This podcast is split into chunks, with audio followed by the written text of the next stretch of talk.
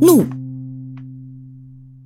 一个人在发怒的时候最难看，纵然他平素面似莲花，一旦怒而变青变白，甚至面色如土，再加上满脸的筋肉扭曲、眦裂发指，那副面目实在不只是可憎而已。俗语说：“怒从心上起，恶向胆边生。”怒是心理也是生理的一种变化。人逢不如意事，很少不勃然变色的。年少气盛，一言不合怒气相加；但是许多年事已长的人，往往一样的火发暴躁。我有一位烟长，已到涨潮之年，并且半身瘫痪，每晨闭月报纸，戴上老花镜儿，打开报纸，不久就要把桌子拍得山响。吹胡子瞪眼，破口大骂。报上的记载他看不顺眼，不看不行，看了怄气。这时候大家躲他远远的，谁也不愿逢彼之怒。过一阵雨过天晴，他的怒气消了。诗云：“君子如怒，乱树湍举；君子如止，乱树湍肆。”这是说有地位的人。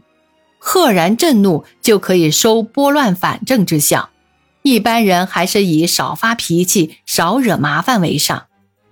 盛怒之下，体内血球不知道要伤损多少，血压不知道要升高几许，总之是不卫生。而且血气沸腾之际，理智不大清醒，言行容易逾分，于人于己都不相宜。希腊哲学家埃皮克蒂特斯说。计算一下，你有多少天不曾生气？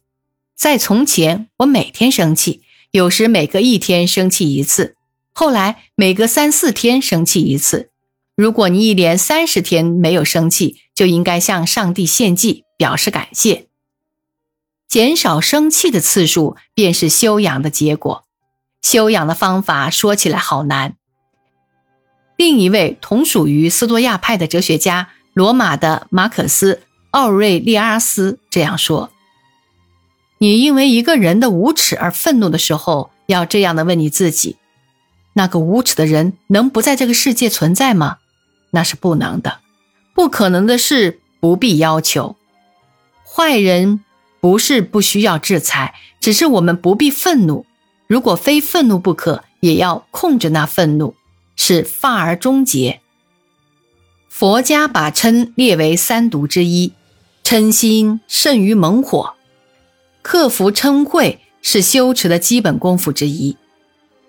燕丹子说：“血勇之人怒而面赤，脉勇之人怒而面青，骨勇之人怒而面白，神勇之人怒而色不变。”我想，那神勇是从苦行修炼中得来的。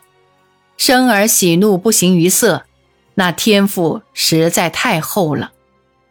清朝初叶有一位李福，著《木堂类稿》，内有一篇《无怒宣记》。他说：“吾年逾四十，无涵养性情之学，无变化气质之功，因怒得过，旋毁旋犯，惧终于愤泪而已。因以无怒名宣，是一篇好文章，而其借景恐惧之情溢于言表，无失读书人的本色。”